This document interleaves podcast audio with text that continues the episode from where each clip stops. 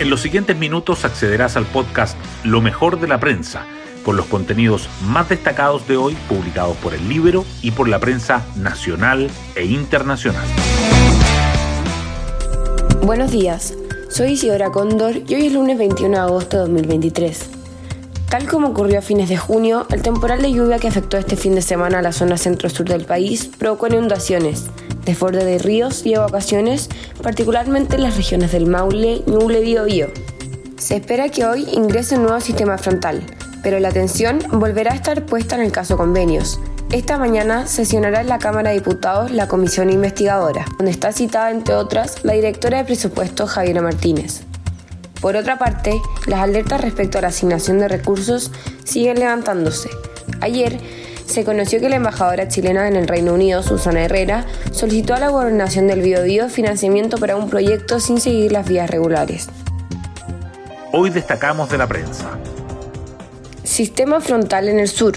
Más de 16.000 personas fueron evacuadas preventivamente.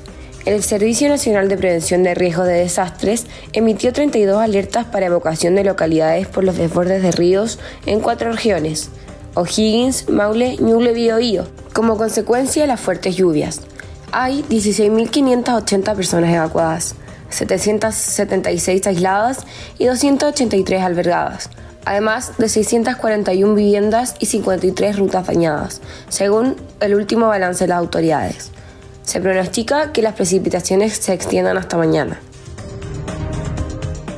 Salida de capitales de Chile.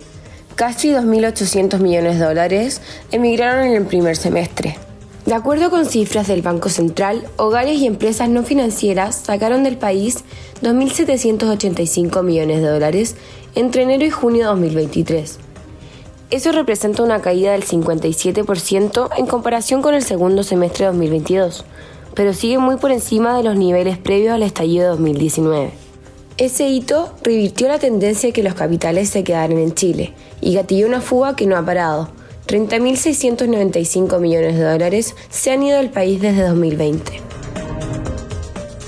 Suspensión de cirugías sigue en aumento y motivos administrativos anotan la mayor alza. Pese a los planes anunciados por el Ministerio de Salud para combatir este problema, en el primer semestre se cancelaron 17.232 cirugías, hubo un fuerte incremento de las suspensiones por razones administrativas, que sumaron 3.234, 18,8% del total. Estos indicadores nos muestran la mala alternativa que sigue siendo FONASA y que se requiere la complementariedad público-privada, advierte Manuel Inostroza. Boric reivindica el legado democrático de Higgins y llama a cuidar la convivencia a semanas del 11S. El presidente encabezó ayer la ceremonia en Chillán Viejo para conmemorar los 245 años del natalicio del Libertador. Cuando conmemoremos a O'Higgins, recordemos también que somos un país libre y que esa libertad fue cara, dijo. Más allá de cualquier diferencia, cuidemos esta herencia de O'Higgins, que es cuidar nuestra libertad y cuidar nuestra democracia, agregó. Hoy, en la portada del Libero, radiografía la cuenta en Twitter de Boric, Vallejo es la ministra favorita para su RT. El presidente Boric es asido a las redes sociales. Un análisis de su cuenta de Twitter, ahora X, revela sus costumbres, sus conceptos favoritos y a quienes brinda más apoyo. Oficialismo y oposición repudian gestiones de embajadora chilena en Reino Unido y Cancillería recaba antecedentes. Desde la Cámara y el Senado sugieren que citarán a la jefa de la delegación en Londres, Susana Herrera, luego que se diera a conocer que presentó un proyecto para levantar fondos por cerca de 5 millones de dólares sin seguir los trámites regulares. Ex vicepresidente de NAMI. En líneas gruesas, no es fácil sacar a la empresa de esta situación. A días de ser cesado de sus funciones en la empresa nacional de minería, Jaime Pérez de Arce señala que hubo fuego amigo durante su gestión pero mantiene su apoyo al gobierno y desea el mayor de los éxitos a las nuevas autoridades de NAMI. Oficialismo, oposición y el centro analizan el escenario político de la reforma previsional. El diputado de la UDI, Guillermo Ramírez, enfatiza que no estamos disponibles para que puntos de cotización vayan a reparto, mientras que Alberto Undurraga de la ADC asevera que la derecha debe abrirse a que parte del 6% vaya a solidaridad.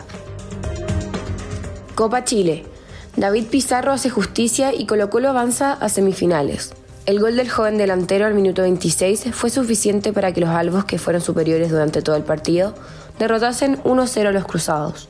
Universidad Católica sigue sin ganar bajo el mando de Nicolás Núñez. Hoy, en el postre del día, España termina de conquistar el fútbol femenino.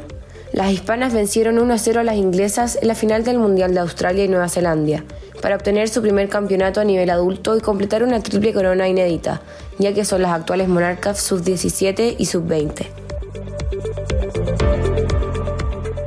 Y así llegamos al final de este podcast, donde presentamos lo mejor de la prensa.